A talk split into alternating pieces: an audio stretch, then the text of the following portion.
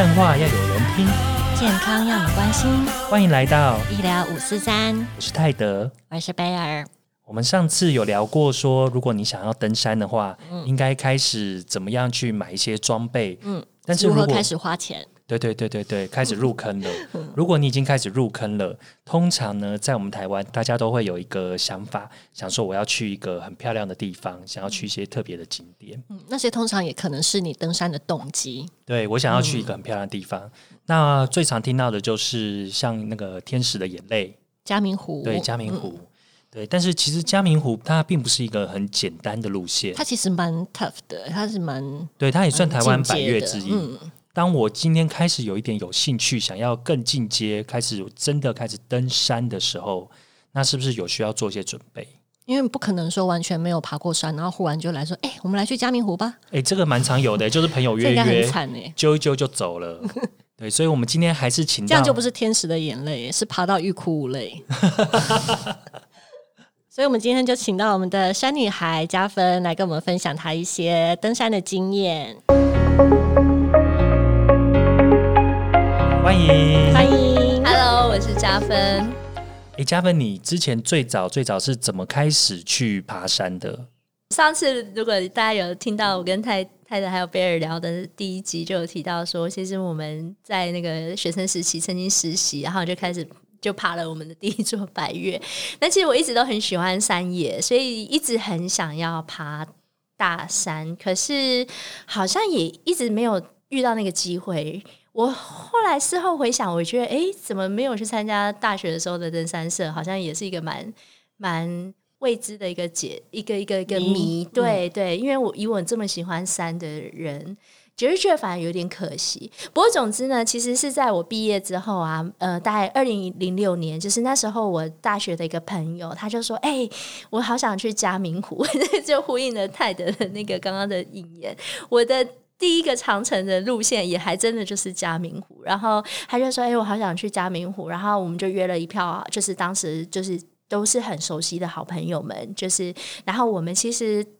呃，当时做的运动主要是骑脚踏车，所以大家对彼此的体能都还是有一定的一个呃了解，所以当时就觉得说，哎，爬山虽然呃它用的肌群可能不太一样，不过在体力上的需求，应该我们平常也都有锻炼，所以应该是没有问题。所以我们就找了一个呃很资深的一个很好的前辈，他当时是那个新竹。呃，交大的这个登山社的指导老师，然后叶老师，我们就邀请他做我们的向导，然后带我们去登山，去爬这个嘉明湖。嗯哦，所以你就一开始你就爬了嘉明湖啊？对对对，哇，哎，这个很猛哎。对对对，所以我刚刚回想，刚刚泰德讲说，其实真的是蛮风险的，就是它呃蛮长的，其实路线蛮长的，再加上你如果本身不是有经常性爬山的一个习惯的人，突然间要爬一个路线长，然后又是有百越的这样子的一个路线，虽然。呃，风景是很美，可是其实中间的挑战可能是你过去完全没有经历过的。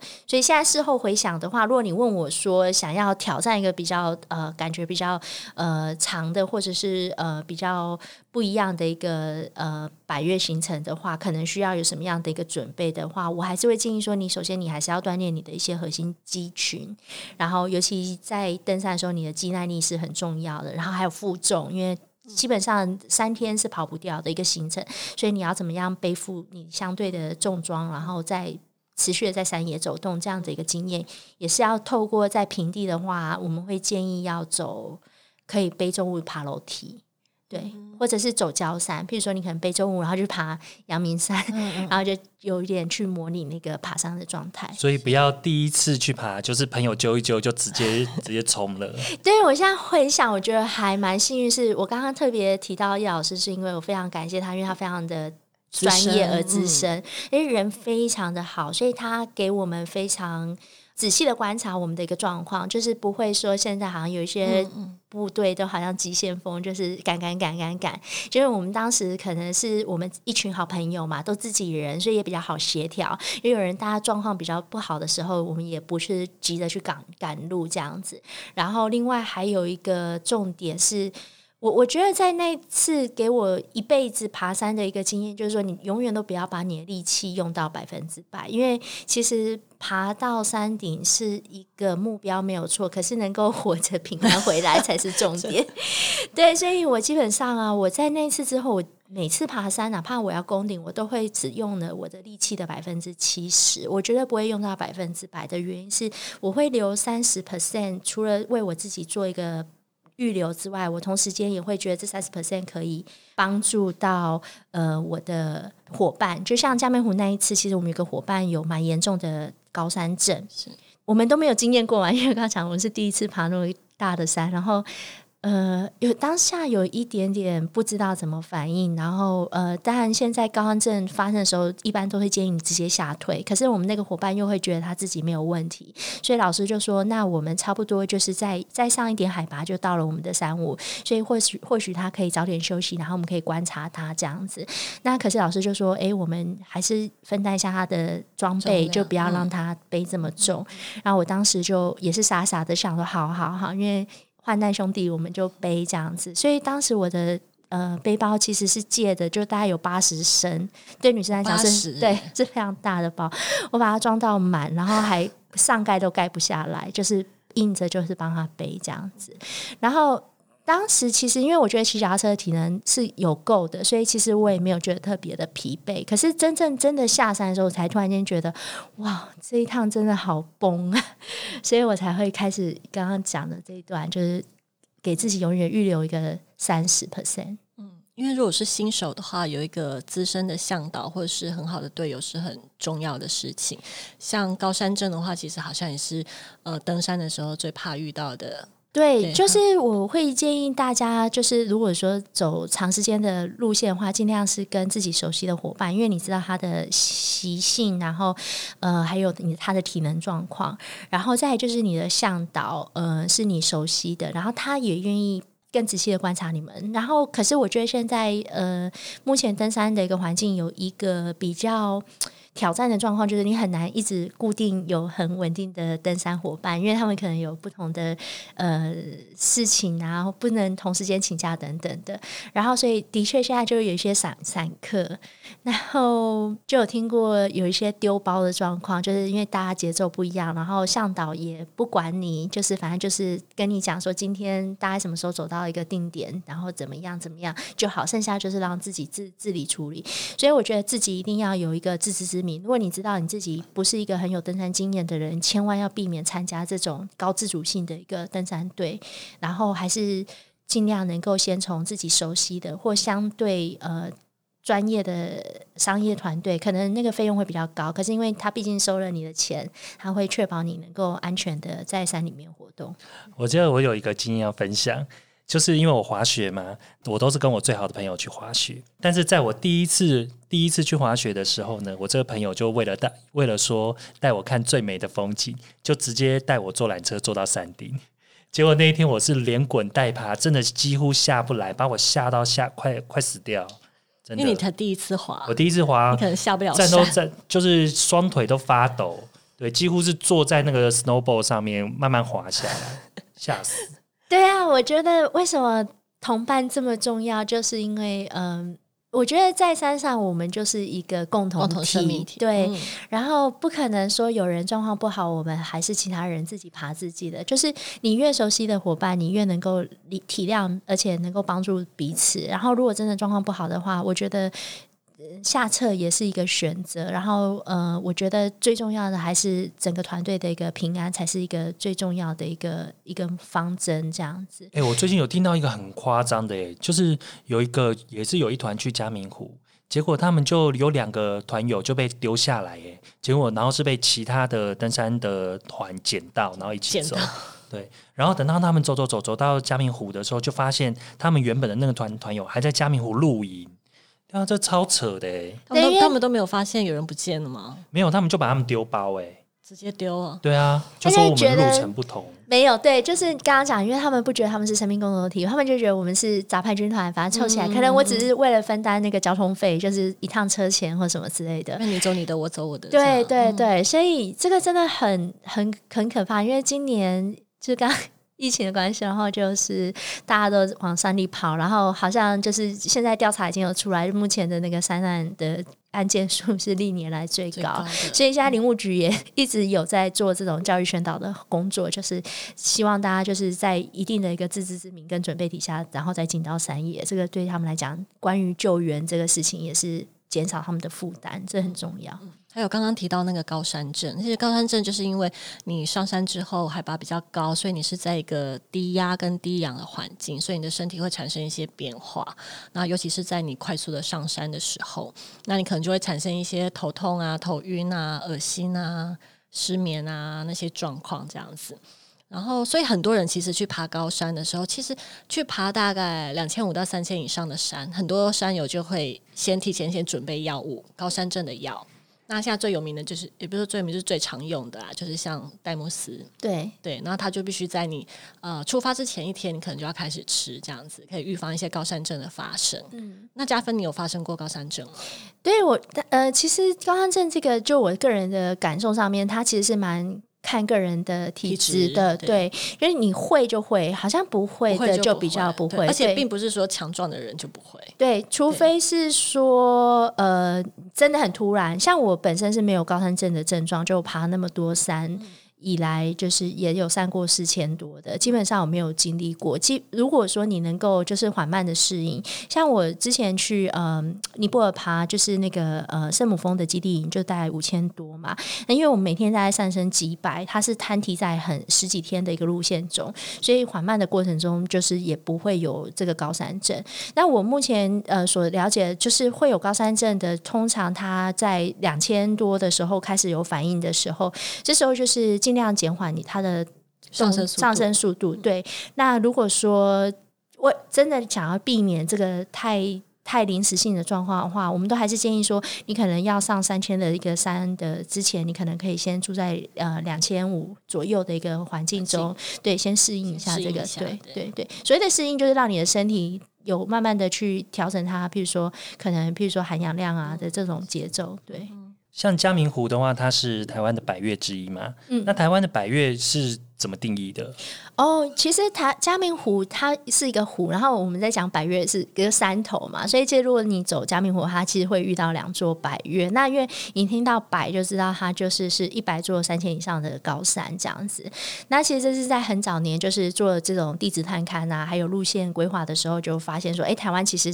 因为有中央山脉的关系，然后其实绵延不绝，有很多超过三千以上的这个山头。那其实不止一百座，只是当时的这个前辈们就是觉得挑选了一百座特别有对，然后特别有特色，像玉山啊、雪山这种非常经典又非常有代表性的山头，然后来作为一个百越。那同时间，他们也希望透过百越这样的挑战，可以增进这个山野活动的兴趣。所以，嗯、就是慢慢的把它累积出来，就大家习惯称作百越、百越这样子。那呃。应该是蛮多山友们会把完成百越当成他们人生的一大挑战，是目标对，是是是。嗯哎，那你上次说你那个你已经第一座百越就是最简单的那个石门山，对那你会不会觉得不知点可惜？不不知不觉就对啊，就就挑战第一座了，因为这对那时候完全没有概念情况底下，是后来我爬山的时候，前辈才跟我讲说啊，你怎么把石门山爬完了？那个是通常会放在最后一座。然后我你听到这，我才突然间想到，就我最近观察那个呃，就是社群上面啊，然后有一个有一个叔侄辈，就是是叔叔带着侄女爬山的，然后呃，他那个侄女很年很小哦，十几岁而已，然后他就是。在他的带领之下，就完成了百越，是非常年轻就完成百越。然后他是不是还在网络上邀请各各界山友来共襄盛举？他就说，我的小侄女就是在接下来的某一天，我们就要完成她的百越，然后是在石门山，然后我们会准备了各种就是香槟美酒什么之类的，嗯然后对，然后请对对对对，就是请各各个山，就是各路山友可以一起来共襄盛举，。好帅！啊对对。很有趣的一个活动。那百越，你觉得就是大概像嘉明湖这样子这个 level 的山，那你还有没有什么推荐的？大概是这个程度的。建议来讲的话，就是大家可能就是说，哎、作为台湾人，一定要完成三件事嘛，一个就是爬玉山，然后游那个日月潭，然后环岛这样，所以玉山肯定是非常推荐的。然后玉山的话，我说来惭愧，因为我还是在。大家可能知道玉山它其实有个山屋叫排云山屋，那它现在改建之后真的是美轮美奂这样子，然后非还有就是把飞这样你可以包餐在那边用餐这样子。那我去爬的时候，那时候还没有改建，所以很阳春，可能就我的经验上不是这么的精准。不过总之呢，就是就我所朋友知道，就听我朋友经验是说，新的山屋真的是。设备完善，所以你只要准备你个人的物品，你也不用准备那个睡袋、睡垫，就是三物都准备很完善，所以你就可以去挑战这样子。不过它反而会让，因为它很便利，而且算是一个。一个指标，所以其实蛮难抽签的，就是蛮难申请到，所以就是要抽签。我一般平均来讲都是两到三次才有机会抽到，不过就蛮推荐的。它本身就是是一个，因为是一个很热门，然后设备完善的一个百月，而且又有指标性，所以你完成它的话，我觉得是蛮有成就感的。再来经典的话，会是雪山，雪山就是仅次于玉山的这个第二高峰。那它本身就是因为它有这个以前的这个冰河时期的这种圈谷的遗迹，所以它本身是非常壮。阔的，人家都说很像那个帝王座，包含我们有一座呃百越叫呃南湖大山，它也是有这样的一个地基，所以它非常的壮阔，然后路线也都是非常好走，所以这也是我蛮常推荐的。再来就是就是有一个叫做奇来南华，奇来南华这个大家可能听起来有点陌生，可是它也是有呃几座百越可以走，就包含南华山，然后奇来南华。都是在这个路线上面，那它也是一个设施比较完善，而且它设施完善到什么地步呢？就是其实啊，它的那个路线当时它是要开一个小公路直接通到华联的，所以实际上那条路线它它是有电力公司的那个就是呃。电线设备，所以就是经常还是会有人在那边做一些电电力设备的维修。所以你你在走在山路的时候，会看到有人骑摩托车，因为他会把一些装备，再加上他的那个经典的山屋叫天池山屋，然后里面也有庄主，就是他们也是负责处理这个大家住宿啊，然后用餐的状况，所以他们也是会有补给，所以他们就会开野狼。进去这样子。如果我爬山看到摩托车，我一定会很想叫他载我一下。啊，我想你应该不会，因为其实那条路啊，就是后来没有开成真正的公路，就是因为它其实地基还有它的因为台风的关系，它其实不是很稳定，所以经常会有崩塌，所以它就变成有一些路线真的是窄道啊。我觉得那个都很像特技表演。我觉得连是 就是如果你是驾驶，你可能都会怕，我觉得你坐在后面，你可能就会整个整个整个，你可能会很想跳车，你不敢坐在后面。都要经过李唐华训练班，才能开那条路。对对对。就是如果总结刚刚我推荐，首先就是玉山，因为它会带给你很多不同的成就感。然后第二个就是玉呃雪山，因为它是第二高峰，再加上它的景色真的非常的壮阔。然后第三个就是我刚刚讲的七来南华。至于嘉明湖，我不会特别优先推荐，是真的它没有你想象中的容易，而且它非常的长，所以除非你就是如果你真的像我那个零六年那时候这么的。的怎么讲？天真的话，你一定还是要有一定的体力基础，因为我们那一群朋友真的是骑车骑得很疯的呃团队，所以当时对于自己的体力还是很有信心。等于算是你们平常都有在训练自己的体能。对对对对。哎，那你这样入山要不要筹钱呢？呃，每一座都要吗？呃，百月都要吗？只要是有三屋的话，它都是有规，就是有有有规范的。那三屋的话，就是不能超载，所以它如果呃三屋它的有公布它有多少的床位，你就是要筹钱。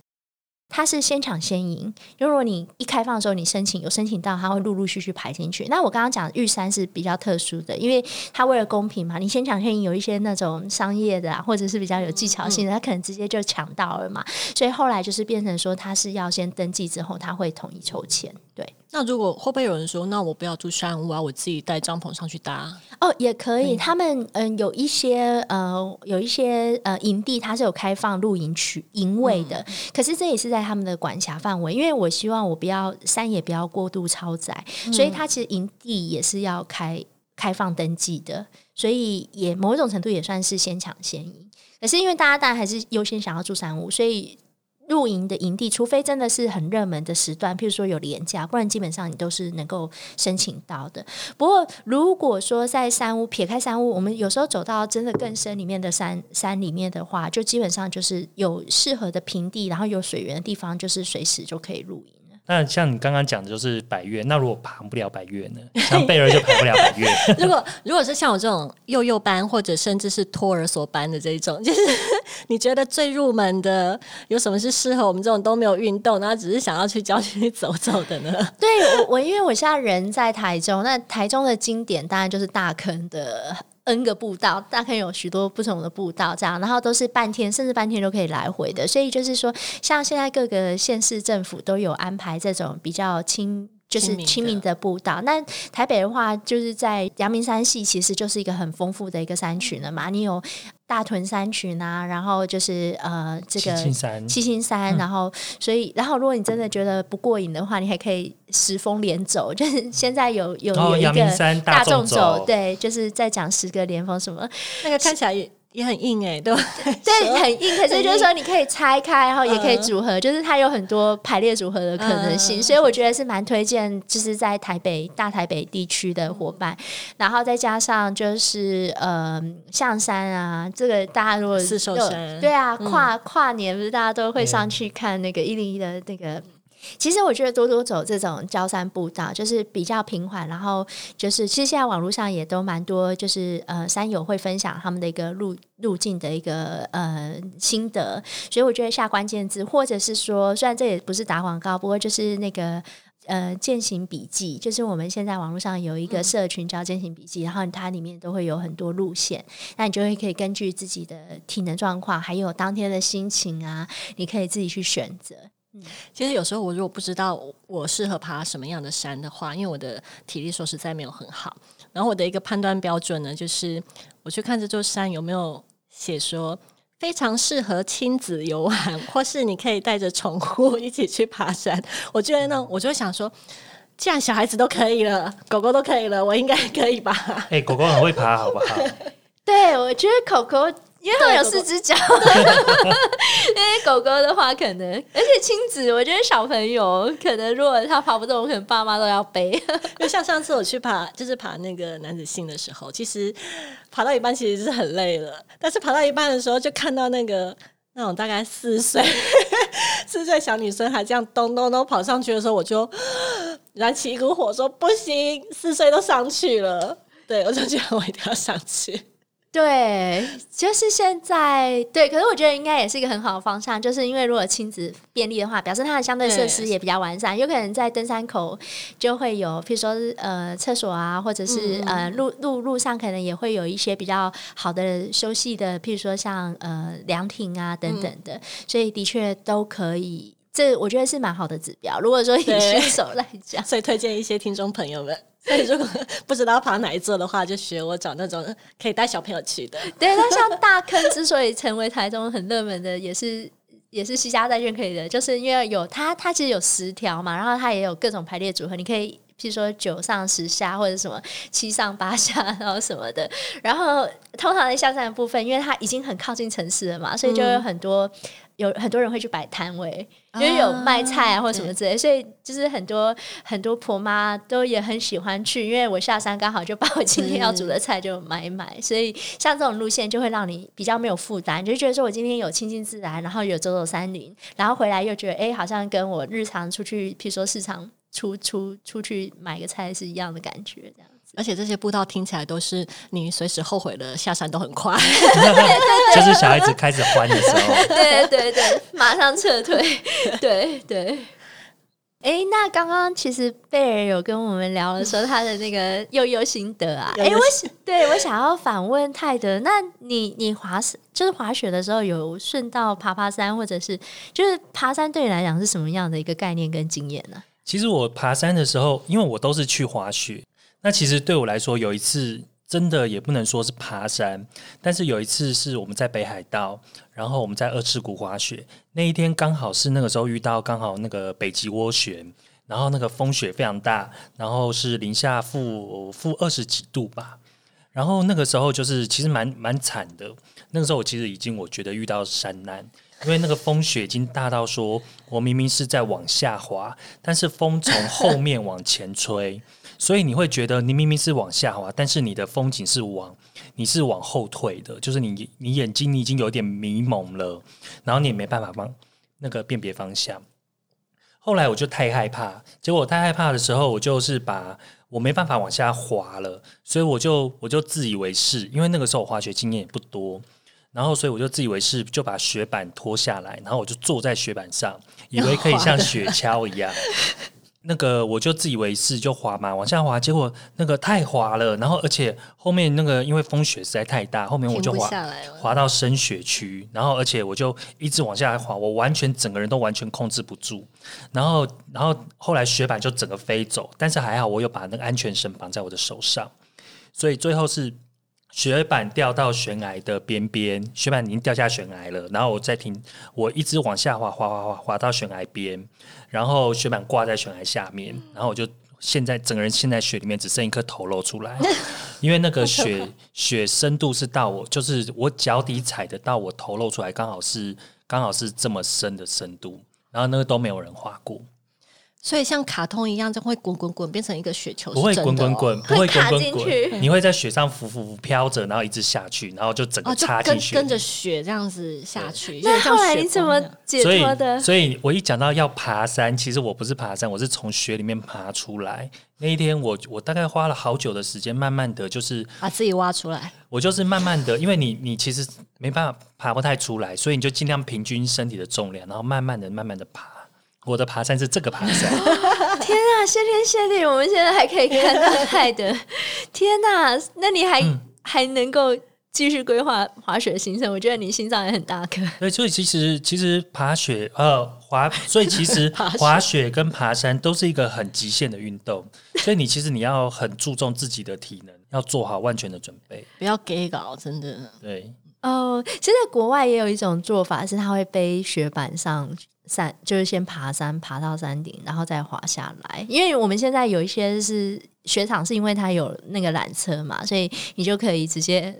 靠缆车到山顶，然后再滑下来。然后有一些如果没有这个设施，其实真的是需要爬。不过我本身是没有这方面的经验。不过呃，我你这样去，你刚刚讲到日本，就让我想到，呃，我其实，在某一年去日本呃做单车旅行的时候。然后也是呃，沿着这个富士山附近，就是骑脚踏车。然后因为是日本，它呃很适合自行车旅行，是因为它其实露营地很多，然后也都到处都有温泉，所以根本就是单车旅行的天堂。可是那一次不知道为什么中了邪，就是。我忘了我行出发前有没有想要去爬富士山，可是可能那时候骑车就一直看着富士山，就觉得哇，我这个好像不去爬都已经骑到这里，我觉得太随性了吧？对，然后就觉得哎，好像没有去，好像有，好像会有一种遗憾，然后就默默的就骑到那个山脚下，然后就把脚踏车全部都弄好之后，然后就当当天晚上就直接单攻这样子，就等于说我在日出的时候到了山顶，然后当天就在下。它是可以。一天来回的吗？对，它其实它有很多的登山口，然后我照我的那个启登的登山口，其实是设施是最完善，它有呃完整的停车场，然后等等的，然后所以其实它那个地方算是腹地比较大，然后已经是在半山腰了，所以基本上如果脚程快的，是当就是其实就四五个小时可以上到山顶，然后再下山这样子。哎，那你单车旅行的时候，你这些登山的装备这些都有带吗？因为它是当天上上去又下来，所以其实我就是准备一个背包，然后就是像我们刚刚嗯之前讲的，就是如果是把它当做一天就吃的准备，然后呃日航的衣服啊等等的，然后基本的东西带着，就是你的大背包里面会有一个比较简便的小背包这样子。对对，然后小背包对富士山的经验蛮意外，就是因为它是等于说是。日本的指标嘛，就是你去，如果你去日本，你要爬的，好像有一个代表意义的话，就肯定是富士山。所以虽然我那时候已经过了登山季，然后我们快要攻顶的时候，竟然还在排队，就是太多人了。所以，而且日本人超有礼貌的，他们不会超车，就是你会一个接一个。如果有人稍微偏离了那个主线，就会有人说：“哎，你不要离离开主线。”可能也是安全的关系，所以就变成说到真正要攻顶之前，可能因为。山顶上太冷，所以有些人就是不想要在日出前完完全全上到山顶，所以他们就卡在那个地方就不上去。所以我对那个富士山的印象就，哎，真的也是蛮蛮意外的。可是如果大家听众听到这一段，就知道说，其实爬富士山真的没有你想象中的困难，就是他们其实设施都很完善，然后你就是到他们的那个呃。呃旅游中心去登记一下，说你是什么时候要上山，然后等于说有留一个案底之后，你就可以案底好吗？有留一个记录之后，对，然后就可以从我当时是从五合木进去，就可以从那个地方，然后顺着上去，然后人也都很多，所以不怕会迷路这样子。这个经验真的让我蛮蛮惊讶的，就是我觉得很神奇，就一般人在爬富士山都是。经过很长时间的规划，然后去登记，然后买机票什么，反正是规划很久。我没有听过那种，就是呃，经过山脚下就觉得说，哎，不如来爬爬吧。但是还是你还是都做好准备了。其实你本来因为就是因为 他装备反正对啊，反正他装备带都带了。就是当时可能已经有点像流浪汉了，只是看你是用脚踏车流浪还是用双脚流流浪。不过我觉得它是一个很有趣的经验，因为富士山它是火山，大家可能都知道哈，所以它其实它本身的那个土质啊是比较是嗯碎碎碎石。般的这样有点带着砾岩的这样子一个一个一个地形，然后本身没有什么样的植被，所以它没有什么什么遮阴的的山啊的的树，所以实际上爬起来是等太阳出来之后是蛮辛苦的，因为你就是一路这样子晒，然后呃，而且。又让我想到那个上厕所的事情，就是其实日富士山完全没有遮蔽，所以你不可能在任何一个地方突然间 想上厕所上厕所。所以他们其实是有很完善的山屋，就是他们每一个呃有一定的海拔都有陆续都有一些山屋，然后你就是记得要准备钱，因为他们会你要收钱，然后去上厕所，使用者付费啊，应该对对对，所以是蛮跟台湾的经验还蛮不一样的一个。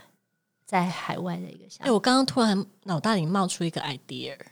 就是刚刚讲到说你没有办法，就是想上厕所就上厕所。那有没有一种，比如说你某一种登山服，然后它是你必要的时候呢，你把它打开，它会是一个像蓬蓬裙这样子。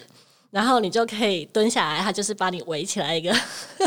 你懂我意思吗？就像蓬蓬裙，然后把你盖住，那你就可以上厕所。然后上完之后，你就再把衣服收起来、折起来。其实我反而推荐你那个药局，现在药局都有卖啊。你那个好像三个一百块吧，就是那个便携式的尿袋。然后你把那个口打开之后，它里面就是那种高分子聚合物，就有点像卫生棉那样子。你把你的尿尿排进去之后，然后就。可是我现在重点是你不要被别人看到啊！你其实，在山上，重点是遮蔽啊，拿个外套遮一下就好啦。你不懂啊？对不起，对不起，我就是那个站着可以 睡、躺着可以尿的。